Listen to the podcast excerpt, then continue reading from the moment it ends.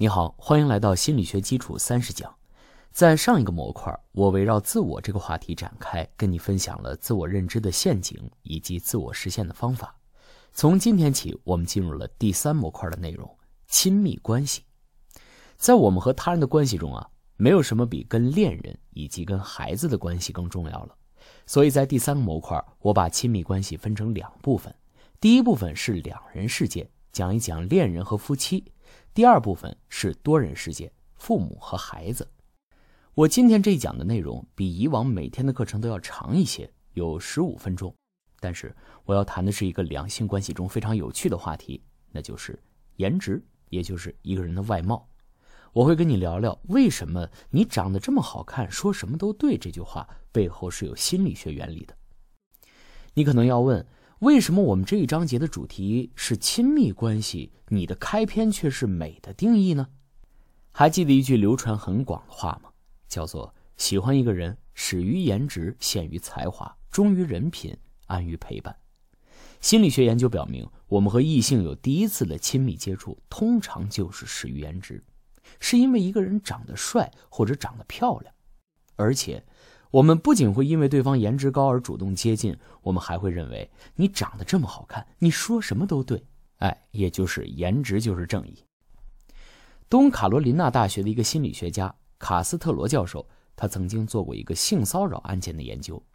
教授发现，嫌疑人如果长得比较丑，那么他被判有罪的可能性就相当高；而嫌疑人如果长得比较帅呢，那么他被判无罪的可能性就比较高。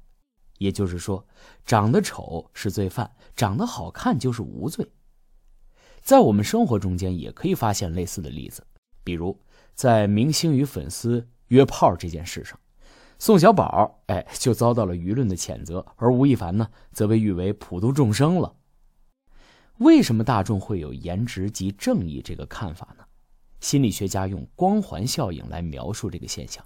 也就是说，一个长得漂亮或长得帅的人，我们就会认为他自带光环。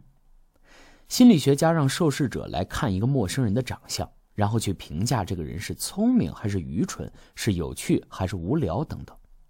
受试者通常会认为那些长得好看的人有更好的内在的品质，比如聪明、有趣、有雄心壮志，而且受试者还会认为长得好看的人在事业上是更成功的。你可能要说，受试者和这个被评价的人素昧平生，所以这个只看脸评价是没有任何意义的。但是，让人惊讶的是，当心理学家进一步去研究这些长得好看的人的内在品质，会发现，受试者的评价并非是胡乱猜测呀，相反，他们的判断是相当准确的。那些颜值高的人真的就是更加聪明、更加有趣、更加有雄心壮志和更加成功。特别值得一提的是什么呢？长得好看的人在社交技能上秒杀那些长得不好看的人。原因可能你已经猜到了，那些长得好看的人，他们经常是众人的焦点，会获得更多的关注，因此他们有更多的社交机会，于是他们就获得了更多的练习机会，从而提升了社交技能。通过更频繁的社交，这些长得好看的人会变得更加机智风趣，同时呢。因为他们的社交网络更广泛，因此在事业上他们也更有可能获得成功。所以你看，美即是正义，美即是成功，还真有科学上的证据。那么现在其实有一个很基础的问题，你肯定也会好奇：到底什么叫做好看？什么叫做美？你也许会说，萝卜白菜各有所爱，美怎么可能有一样的标准呢？的确，我们每个人的审美观有很大的差异，但是。大量的心理学研究也表明，美的标准其实是有一些共性的。这些共性是什么呢？下面我就从年龄、身材、脸部特征这三个层面给你详细的阐述一下。首先，我们从年龄来看美的定义。假设你要去约会，你一定会把年龄作为你约会的一个考虑因素。但是呢，男性和女性在这一点上会有很大的区别。男性通常会考虑这个女性的年龄是不是太大了，而拒绝和这个女的约会；女的则相反，她通常会考虑这个男性的年龄会不会太年轻了，而拒绝和这个男的约会。在现实社会中，老妻少夫的情况非常少见，而老夫少妻的例子则比比皆是。一个对四十个国家的系统调查也验证了这一点。无论是黄种人，还是白种人，还是黑种人；无论是现代国家，还是传统部落；无论是集体文化，还是个体文化；无论是自由恋爱，还是包办婚姻，恋人中男性和女性的年龄都会存在一个差别。这个差距可以是两到三岁，也可以是十五到二十岁，但是都是男性的年龄大于女性的年龄。这也意味着女性认为成熟的男性为美，而男性认为年轻的女性为美。第二，我们从体型来看美的定义。什么叫做一个好看的体型呢？对于女性而言，好看的体型是沙漏型的，宽肩膀、细腰、宽臀部，从而构成一个沙漏的形状。而对于男性而言呢，好看的体型是倒三角体型，也就是我们通常说的虎背蜂腰，肩宽，腰和臀细。最后，我们从脸部特征来看美的定义。前面我们讲了颜值即正义，那么。什么叫做颜值高呢？心理学研究表明，至少有两个公认的标准：第一是脸的对称性，第二是脸的平均性。脸的对称性是指，虽然我们每个人的左脸和右脸都不是百分之百的相似，但是如果左脸和右脸相似度更高的话，也就是说脸更对称的话，那么这张脸更好看。如何来判断你左右脸的对称性呢？你可以拍张你自己的照片。然后在 Photoshop 等图形处理软件中，把你一边的脸，哎，比如你的左脸，镜像旋转一百八十度，复制到另外一边，拼成一个完整的新脸。你把这个新脸和你原本的脸对比一下，如果两者差别不大，哎，如果你看起来跟原来的差别不是很大，那说明你的脸是很对称的，长得好看。对称脸好理解，那么平均脸又是指什么呢？这个平均脸啊，并不是说你的脸长得很平庸、没有特色，哎，而是指你把很多张相同性别的脸，哎，比如很多不同男性的脸，通过软件把他们的眼睛、鼻子、嘴等等对准，叠加在一块儿，此刻得到的脸就是平均脸。这个时候会出现一个很有意思的现象，那就是叠加的脸越多，显现出的脸越平均，我们就会觉得这张脸就越帅气。男性如此，女性也是如此，所以当心理学家说你的脸是平均脸，那不是在骂你，而是在称赞你长得好看呢。那我们刚才说到的这些特征，无论是年龄也好，体型也好，还是脸部特征也好，你会发现具有跨文化、跨种族的一致性。也就是说，无论你的文化还是种族，男性都会更喜欢年轻的女性，女性都会偏好成熟年长的男性。无论你的文化还是种族，女性都喜欢虎背蜂腰的男性，男性都喜欢沙漏型身材的女性。无论你的文化还是种族，人们都喜欢对称的脸、平均的脸。这意味着，这种偏好背后一定有更深层的原因。进化心理学家就对美感的来源提出了解释。进化心理学里面最核心的观点就是，人的核心任务是传宗接代，从而让基因永存。事实上呢？基因传递是我们唯一的任务，所以我们的行为、价值体系和偏好都是服务于这个任务的。从基因传递上的角度讲，基因永存需要两个根本要素。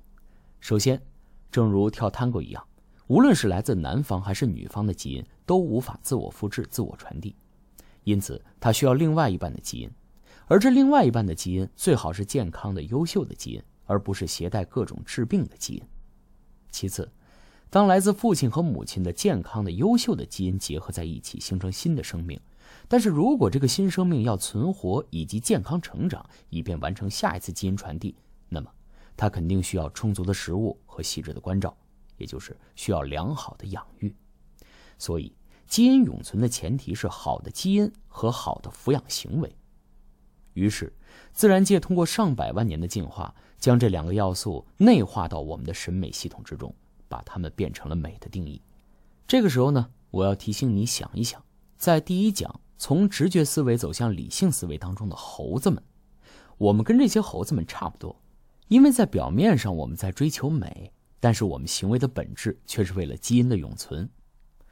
如果进化心理学的解释是对的话，那么你不禁要问了：我怎么能从年龄、体型和面相看出基因好坏的端倪，看出抚养行为的好坏呢？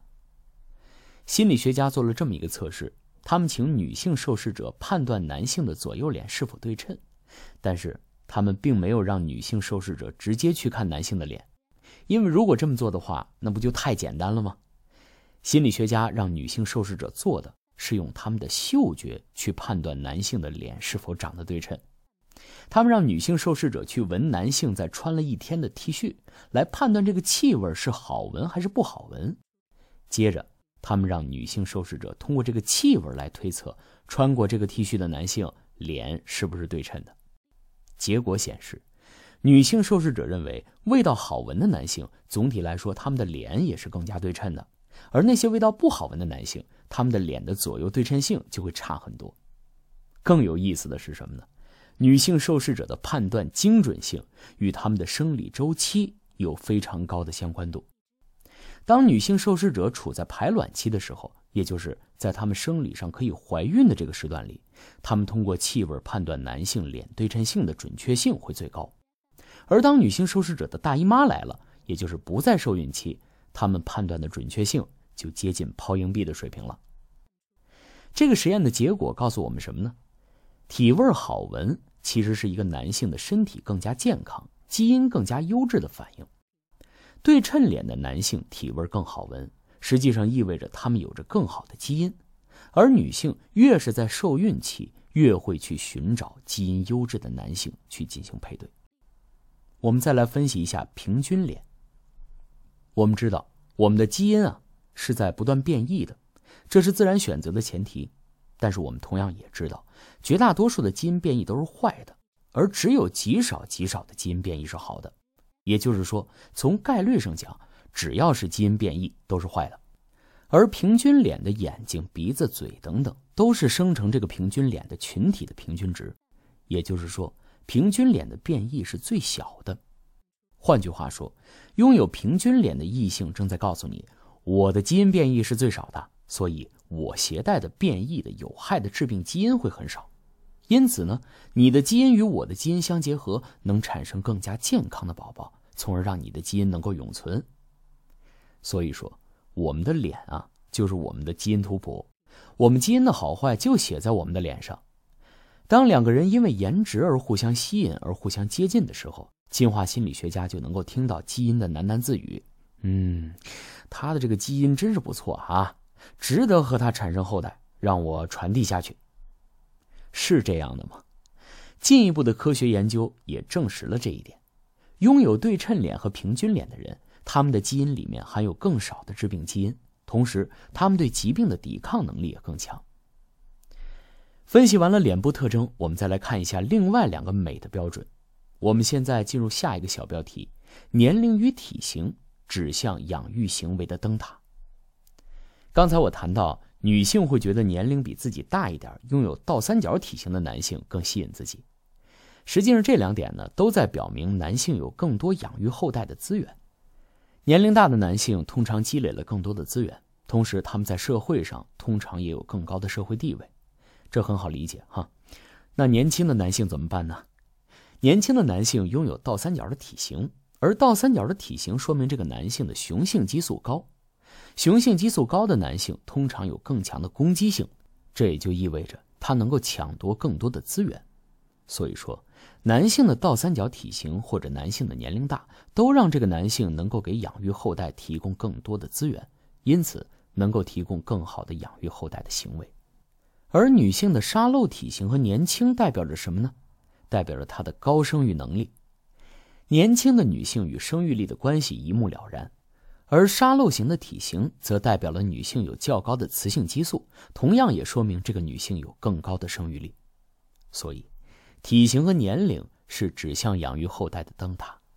对于男性，你寻找的是女性的高生育能力；而对于女性，你寻找的是能为小孩的生育和抚养提供资源的男性。